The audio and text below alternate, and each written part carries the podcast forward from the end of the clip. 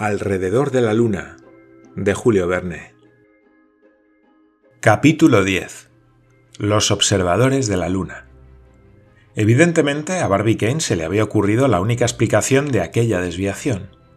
Por pequeña que hubiera sido, había bastado para modificar la trayectoria del proyectil.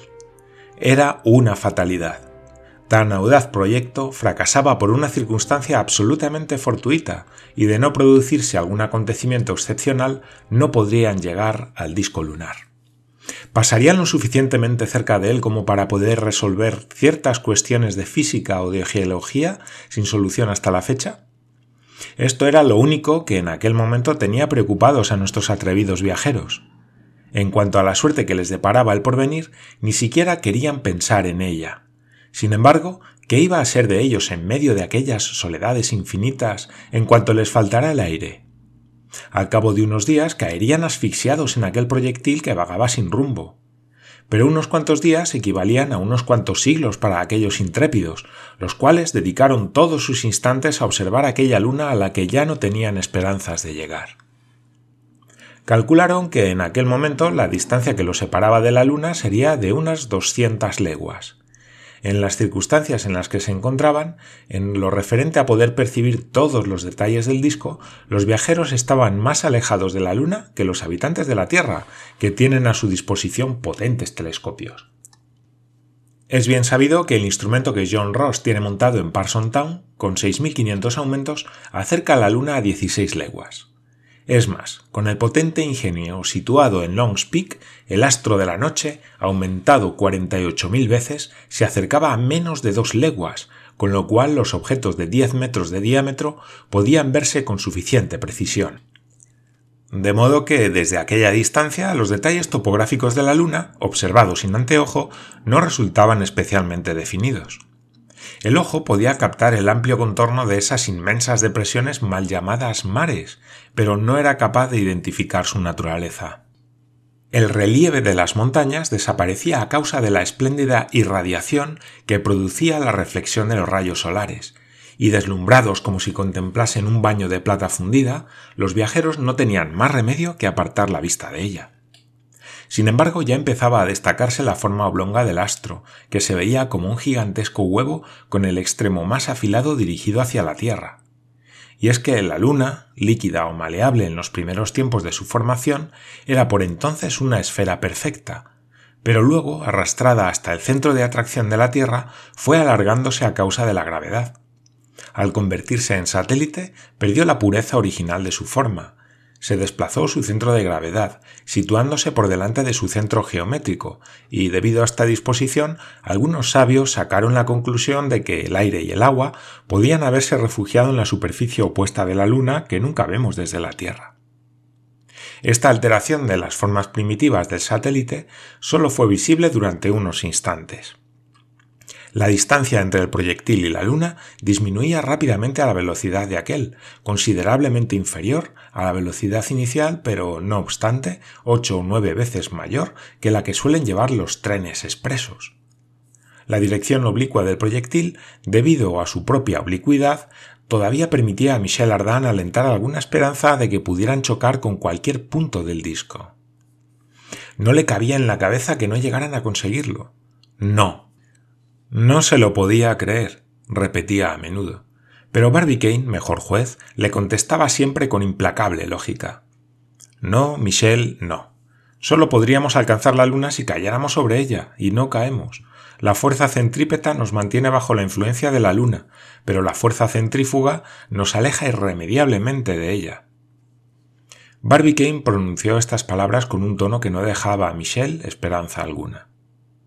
La porción de la Luna a la que se aproximaba el proyectil era el hemisferio norte, que los mapas selenográficos sitúan abajo, ya que generalmente dichos mapas se realizan según la imagen que se obtiene mediante anteojos, y ya se sabe que ésta está invertida. Así era el mapa selenográfica de Bier y Modler que consultaba Barbicane. El hemisferio septentrional presentaba grandes llanuras, con algunas llanuras aisladas. A medianoche la luna estaba llena. Justo en aquel momento los viajeros tendrían que haberse posado sobre ella si el malvado bólido no hubiera desviado su trayectoria. En todo caso, el astro se presentaba en las condiciones rigurosamente determinadas por el Observatorio de Cambridge. Se encontraban matemáticamente en su perigeo y en el cenit del paralelo 28. Cualquier observador situado en el fondo de la enorme Columbia, apuntando perpendicularmente al horizonte, habría encuadrado la Luna exactamente en la boca del cañón. Una línea recta, que representaba el eje de la pieza, habría atravesado por el mismísimo centro al astro de la noche. Ni que decir tiene que durante aquella noche del 5 al 6 de diciembre los viajeros no se tomaron ni un solo instante de descanso. ¿Cómo iban a querer cerrar los ojos cuando tan cerca de ellos tenían todo aquel mundo nuevo? No, todos sus sentimientos se concentraban en un solo pensamiento ver. Como representantes de la Tierra y de la humanidad pasada y presente que en ellos se resumía, a través de sus ojos veía la raza humana aquellas regiones lunares, penetrando los secretos de su satélite. La verdad es que estaban emocionados, mientras se movían en silencio de una ventana a otra definieron rigurosamente sus observaciones, que reprodujo Barbicane. Para ello contaban con anteojos y las controlaban con ayuda de los mapas. El primer observador de la Luna fue Galileo. Tenía un anteojo poco potente que le daba solamente 30 aumentos. Sin embargo, fue el primero que se dio cuenta de que aquellas manchas que salpican el disco lunar, como los ojos que salpican la cola de un pavo real, eran en realidad montañas, e incluso llegó a medir la altura de algunas, a las que exageradamente atribuyó una elevación equivalente a la vigésima parte del diámetro del disco, es decir, 8.800 metros. Galileo no dibujó ningún mapa de sus observaciones. Unos años después, un astrónomo de Danzig, de nombre Evelio, según unos procedimientos que sólo podían ser exactos dos veces al mes durante la primera y la segunda cuadratura, redujo las alturas de Galileo a una vigésimo sexta parte del diámetro lunar. Exageración inversa. Pero a ese sabio le debemos el primer mapa de la Luna. Las manchas claras y redondeadas representan montañas circulares, y las manchas oscuras indican grandes mares que en realidad no son más que llanuras. A esas montañas y a esas regiones de agua les dio denominaciones terrestres, y así vemos el Sinaí en medio de una Arabia, el Etna en medio de una Sicilia, los Alpes, los Apeninos, los Cárpatos y también el Mediterráneo, el Palus Meotide, el mar de Azov, el Ponto Euxino, el mar Negro, el mar Caspio.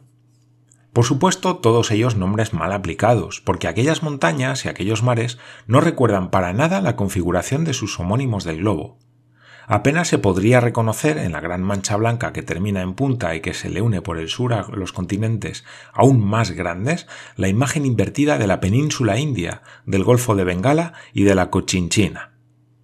Por eso no se han conservado estos nombres. Otro cartógrafo que conocía mejor el corazón humano propuso una nueva nomenclatura que la vanidad humana no tardó en adoptar. Dicho observador fue el padre Riccioli, contemporáneo de Belio, Trazó un mapa muy burdo y plagado de errores, pero impuso a las montañas lunares nombres de hombres ilustres de la antigüedad y de sabios de su época, y esto se repitió frecuentemente en épocas posteriores. En el siglo XVII, Dominique Cassini hizo un tercer mapa de la Luna, superior al de Riccioli en cuanto a su ejecución, aunque contiene inexactitudes en la relación de medidas.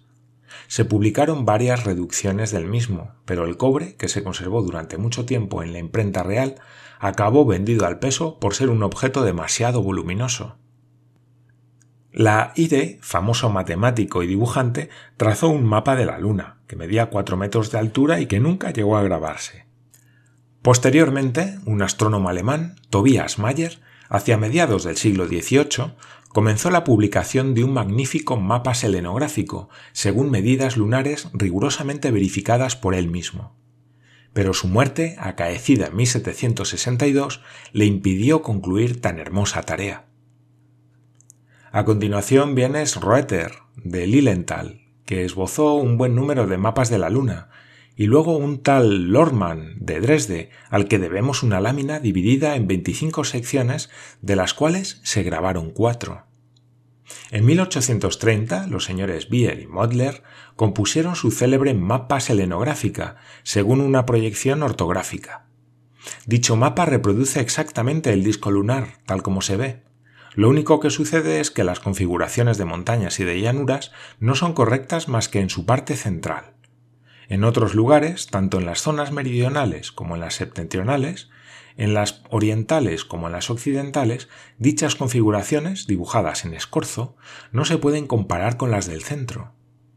Este mapa topográfico, que mide 95 centímetros de altura y está dividido en cuatro partes, es la obra maestra de la cartografía lunar.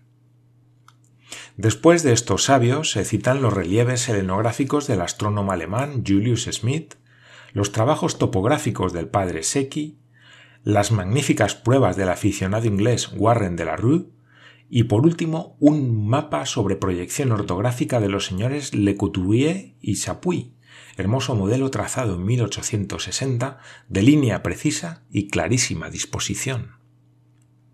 Tal es la nomenclatura de los diversos mapas referentes al mundo lunar. Barbicane tenía dos de ellos, el de los señores Bier y Modler y el de los señores Chapuis y Couturier, que facilitarían su labor de observador. En cuanto a los instrumentos de óptica con los que contaba, tenían unos magníficos catalejos marinos, especialmente diseñados para este viaje, de 100 aumentos.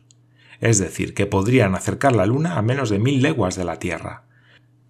Pero dado que hacia las 3 de la madrugada se encontraban a menos de 120 kilómetros de la Luna y en un medio absolutamente limpio de atmósfera, dichos instrumentos le acercarían el nivel lunar a menos de 500 metros.